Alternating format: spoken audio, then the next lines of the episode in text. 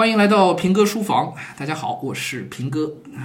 昨天没有更新我们书房的节目啊，因为我自己就没读书，在干嘛呢？昨天在录视频课啊，进棚进了这个摄影棚里头，啊，写了好多字儿，讲了好多字儿啊，写的这手上都快起老茧了，啊，也很累。嗯，晚上回去呢，本来正想着还是录一段吧，就在那档口，团队里就有同事给我发消息啊，说摊上事儿了啊，说在喜马拉雅上遇到了一个抄袭我们的内容，抄袭啊，不是盗版啊，嗯，盗版我见的见的太多了。我们从一六年上喜马做节目起，一七年开始就有人盗版我们的节目，在各个平台上都有啊，各各个大大小小的平台都见过啊，比如淘宝上就有 卖我们这个音频课的。嗯，然后网盘，百度网盘那太多了。嗯，其实我对这些盗版一直是一个很宽容的态度。我知道有很多的家长买的我们节目也是通过盗版的渠道，是吧？我一七年的时候第一次遇到盗版，我当时心里还挺高兴。高兴啥呢？主要是高兴觉得，哎，挺好，这对我们的认可呀，是吧？鲁迅先生很早就讲过，说做一件事情啊，有人叫好固然是好的，有人批评呢也算不错，至少引起注意了啊，激起水花了。最怕的是一个事儿做完之后如现无物之症，就什么反应都没有，这个可能是最糟糕的。所以我们做节目的人啊，那个尤其，嗯，咱们这样啊，也算知识付费吧，是吧？我自己以前还是做媒体的，我特别需要一些大家的反馈，不论是正面的还是反面的。所以当年看到有盗版的时候，心里是默默的有一些欢喜，悄悄的有那么一点欢喜。但是后来不胜其扰啊，因为盗版如影随形。我们出什么节目，一会儿他们都能有盗版，盗版的商业模式还在不断的更新啊。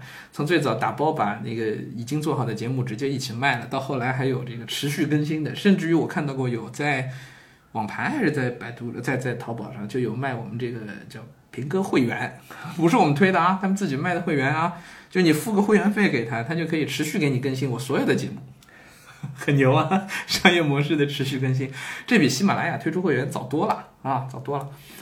唉，但我一直都宽容了哈，直到昨天我看了之后呢，有点无奈。这不是这个不是不是盗版了，这是抄袭。怎么抄袭呢？标题几乎都是一样的，标题的几乎一样。那关键词就拿了我们的关键词，还打了个引号，就直接拿出来了。里面的内容基本上也是一样的啊，连大家的选材，就他的选材应该是我，这种行为在微信公众号里头叫洗稿，是吧？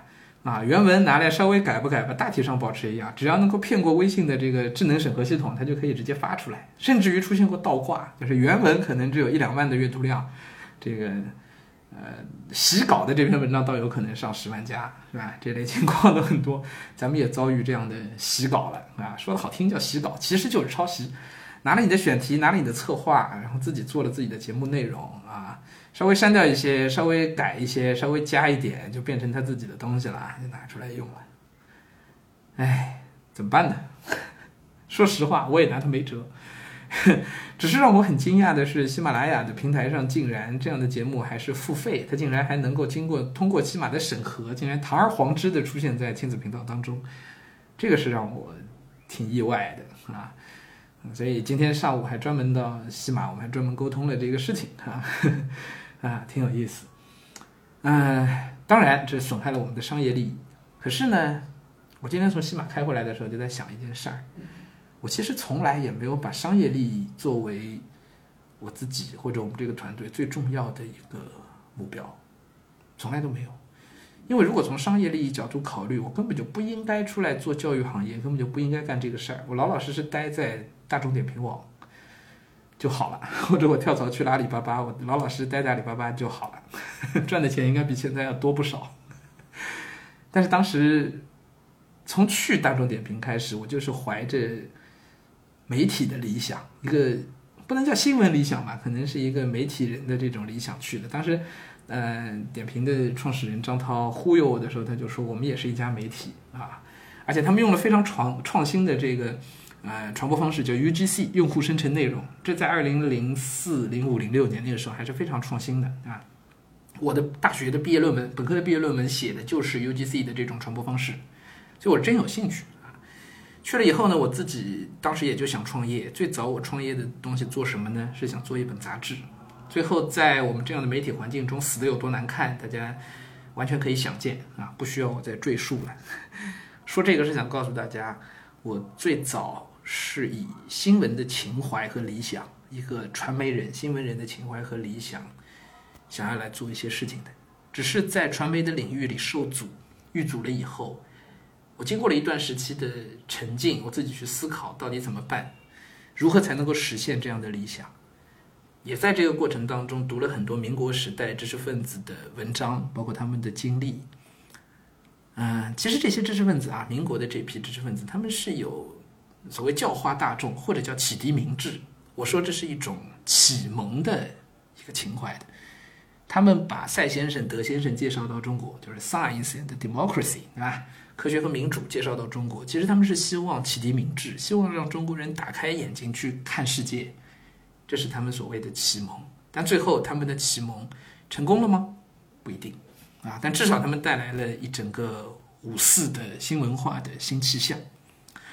其实当时就有人问梁启超和康有为，就跟他们讲说，啊，要教化中国这些愚昧的大众，也许是一件几乎不可能的事。那么你你们为什么不考虑从教育开始？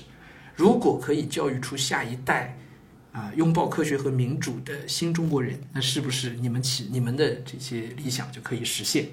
当时康有为的回答是：这样做太慢了，所以他们不愿意这样做。这句话对我的启发非常大，因为我突然意识到，教育行业本质也是一个启蒙的事情。所以后来我改行，选择了教育行业，因为这能够实现我曾经作为一个新闻人的理想和情怀。这也是为什么我从第一天涉足教育行业起，我一直在试图用一些价值观去影响人，试图去讲一些超越了知识之外的东西。也许它是文化的传承，也许它是思维的方式，也许它是某种批判性的思考等等。一直以来是这么做的。从这个角度来说，遇到盗版、遇到抄袭，我应该是高兴的。为什么呢？因为他们虽然损害了我们的商业利益，可是他们在把我们的思想、把我们的评论、把我们的这些理性的、批判性的东西传播给更多的人。从这个角度说，我得谢谢他们。所以今天从西马回来的路上，我在想，如果这些抄袭者和盗版者，他们愿意把我们的价值观、把我们的思想、把这些东西一起传播出去的话，那么。他们几乎就是在跟我并肩战斗，我们一起在做知识的传播、文化的传承和思想的启蒙。我很欢迎他们来盗版、来抄袭。可如果他们的盗版或者他们的抄袭，把这些思想性的东西都给它去掉了，只剩下一些纯粹的娱乐性的内容、纯粹的博眼球的内容，或者纯粹只是为了商业利益而去做这件事，那么。恐怕我就得跟他们算算账了。嗯，这是我自己真实的想法。现在回到我自己的书房当中，录成节目跟大家交流。言止于此，咱们明天再见。